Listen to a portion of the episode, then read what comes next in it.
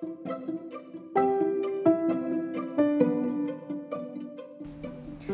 んにちは。スマイルストレージの小野寺翔子です。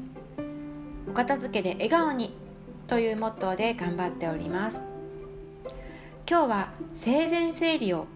早く始めよう。その訳は3つのことが減少するから。ということでお話しさせていただきます。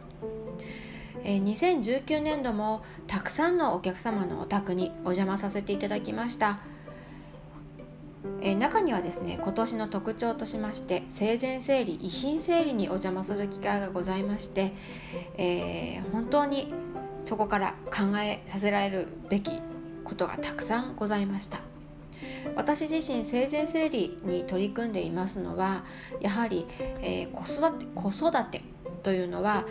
えー、まあ、行き着くところは、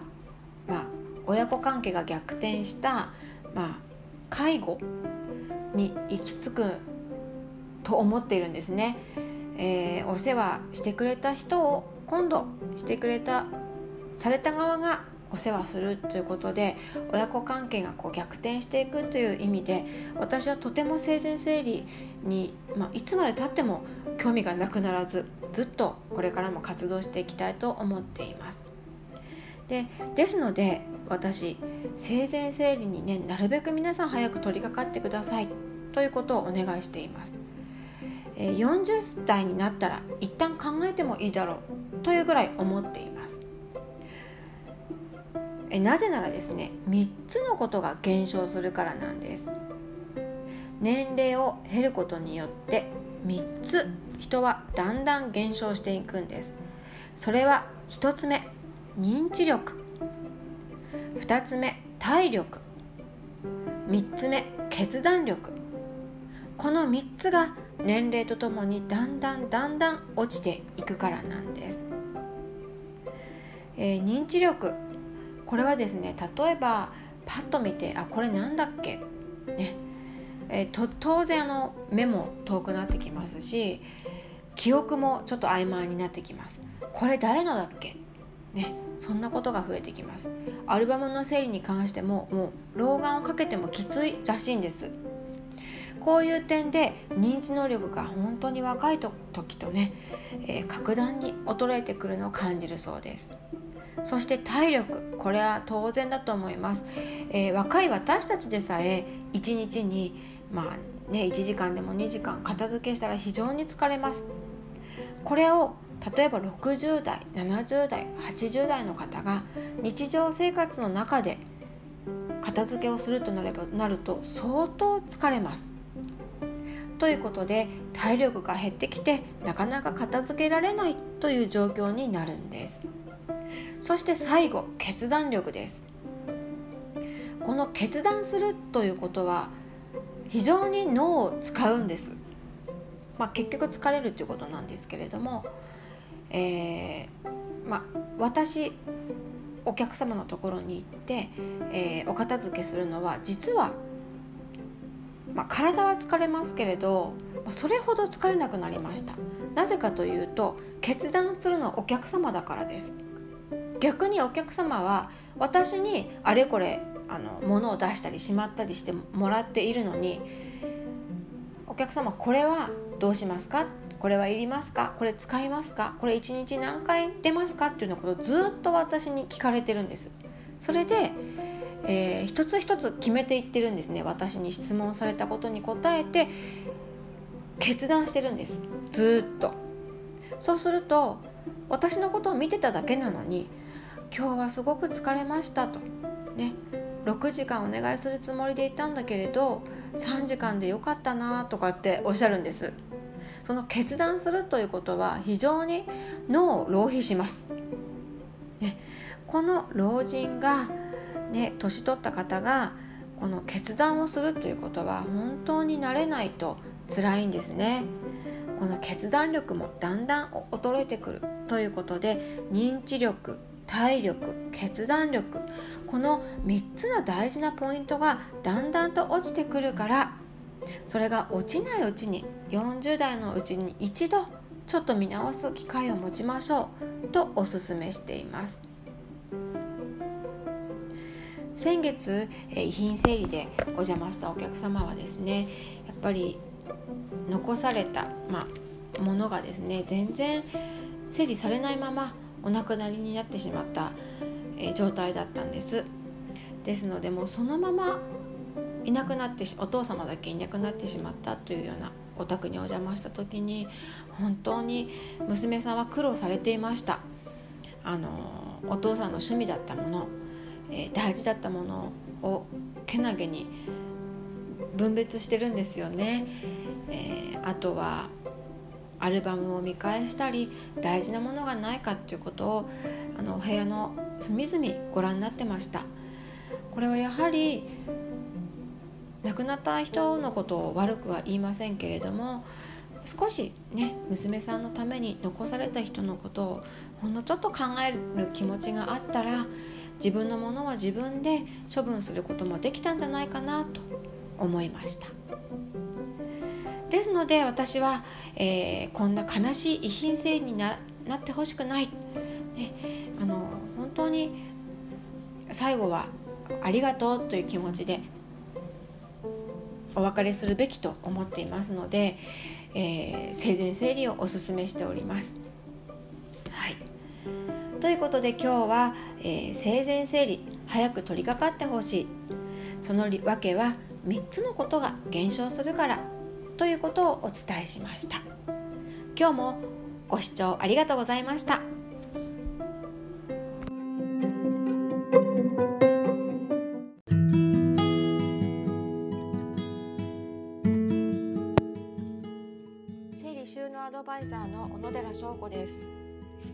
付けのオンラインコンサルティング。1ヶ月サポートを中心に片付けのプロとして神奈川県を中心に活動しています。え昨日から新しい新シリーズとして10分の習慣化ということで放送が再スタートしました。え昨日もお話ししましたがこの、えーお話の始まりのきっかけはですねあるお客様から食後の食器洗いが続かなくて困りますという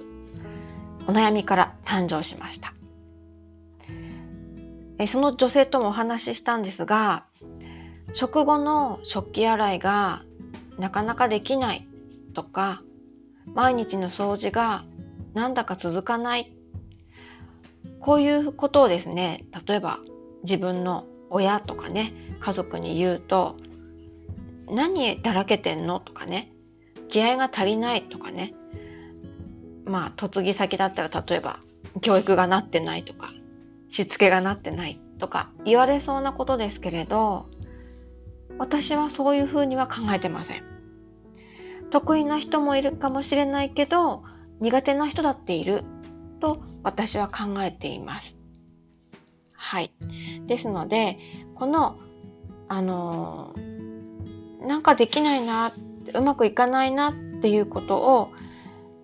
自分の中だけでモヤモヤして溜めているんじゃなくて、誰かにアウトプットしてみる。ってすごく大事だなと思っています。もしかしたらそこでご家族にじゃあルンバを買おうかとか食洗機を買いましょうかっていうことに進んでいくんです。ですからどうぞ何か苦手なことに取り組めない自分を責めたりしないでいただきたいです。今回はこうなこうぼそっとつぶやいたその言葉をたまたま私が近くにいてピックアップさせていただいてこんな大きな企画になっちゃいました。だから自分の中に溜め込まないでこれも気持ちの整理です。自分が持ってること考えてることを片付けみたいにちょっと自分の外から出してみる、まあ、言ってみるでもいいですし書いてみるでもいいと思いますそんな感じで始まったこの10分の習慣化でございます今日も昨日に引き続いて習慣化のために知っておきたいことをお話ししたいと思いますアラームです。3分経過しました。はい。では、習慣化のために知っておきたいこと。それはですね、習慣というのは昨日66日身につくまでかかるよと言ったんですが、やっぱりですね、すぐに身につかないんです。だけど、すぐに消えるものでもないらしいんです。例えば、10日間20分で頑張って、えー、断捨離した。私から出された宿題を取り組んだ。茶碗を洗った。これ10日間続けたんだけど、11日目に休んじゃったとします。だけど、それは 10, 10日頑張ったその履歴が消えるわけではないということなんですね。だから休んじゃってもあまり自分を責めないでまた今日から頑張ればいいというふうにして思ってくださいね。習慣はすぐに身につかないけどすぐに消えるものではない。ということです。そしてもう一つですね。えー、身につけたい習慣行動を起こす前に、えー、行動開始のトリガーを作るといい。要はきっかけですね、行動開始のトリガーを作るといいと言われていますそのトリガーは2種類あるその2種類は時間ベースか行動ベースかこの2つらしいんですね。この時間ベースというのは、えー、定期的に、まあ、そその行動をしたい時間にアラームを鳴らすという方法らしいんです。要は例えばあの食後の食器洗いたいよってなった時には例えば7時とか8時とかに自分のスマホでアラームを鳴らすこのあのアラームが鳴ったらもう何も考えることなく食器を洗いに行くっていう方法らしいんですね。これもお子さんの片付けとかね勉強の開始の合図とか、まあ、学校のチャイムみたいな感じですごくいい方法だと思います。ですが一つ、えー、デメリットがありまして柔軟性に欠けるらしいんですね。今日はちょっとお腹が痛いからうん、その時間にできないこととかありあるじゃないですか。ね、親戚が遊びに来て、えいつも8時に茶碗を洗ってるんだけど、その日だけはどうしても9時にしたいってこともありますよね。えー、だけど、まあ、アラームは8時になっちゃうっていう感じで、えー、時間ベース、スマホのアラームは柔軟性に欠けるということ、デメリットがあるそうです。え次、行動ベースの行動開始のトリガーなんですがこれは、えー、まあ、一定の、えー、規律を持ち込めるんですね不規則な生活の中に一定の規律を持ち込める例えば、えー、昨日お話しした、まあ、食器をねシンクに運ぶという運んだら、まあ、水を流すもうシンクを食器に運ばないってことなかなかないじゃないですか。置きっぱなしの人ももしかしたらいるかもしれないんですけどシンクに洗い物を置くもうこれがトリガーになっちゃうんです。昨日例とし例としてピックアップした、まあ、めちゃくちゃ低い目標は茶碗洗いをするためにシンクに行って食器に水を流すっていうことでしたよね。それをするためのま行動ベースのトリガーが、えー、テーブルからシンクに食器を下げるということなんです。だからある行動の後ろに必ずやるっていうことですね。例えばトイレに入ったら必ず単語帳を開くとかね。それから朝起きたらすぐうがいをするとか、うがいをしたらその後に何かやりたい習慣を持ってくるとかね。そんな感じであのこうやらなきゃやらなきゃっていうのをこう何て言うんですかね、瞬間に瞬間的に瞬発的にそれをするというふうな、まあ、発射台みたいな感じですかねそんな感じで設定するということでした。はい。えー、習慣化のために知っておきたいことは、えー、習慣とはすぐに身につかないけどすぐに消えるものではないということそれから、えー、時間ベース行動ベースの行動開始のトリガーを作りましょうというお話でした。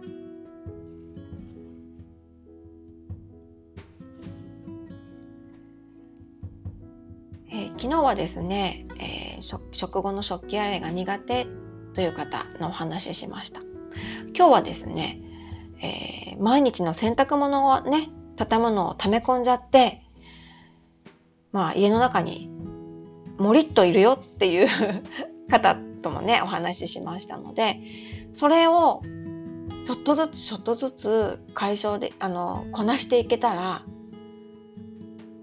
すごくかい生活がね快適に回るし自分自身のメンタルがこう明るくいられるんじゃないかなと思っています。一緒に頑張っていきましょうね。私も10分これから毎日頑張っていきたいと思います。最後までお聴きいただきましてありがとうございました。整理収納アドバイザーの小野寺翔子でした。最後に一つお知らせさせていただきます。クラブハウス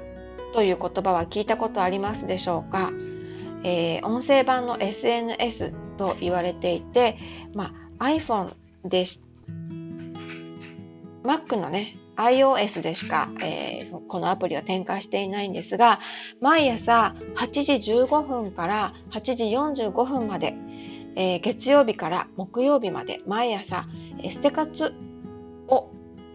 しようというまあ、番組を開催しています。もし、えー、iPhone をお持ちの方で、えー、クラブハウスのアプリが使える方がいらっしゃいましたら、ぜひ、えー、ご参加いただきまして、一緒に朝からステ活をしてみませんか？はい、以上お知らせでした。それではまた明日お目にかかりましょう。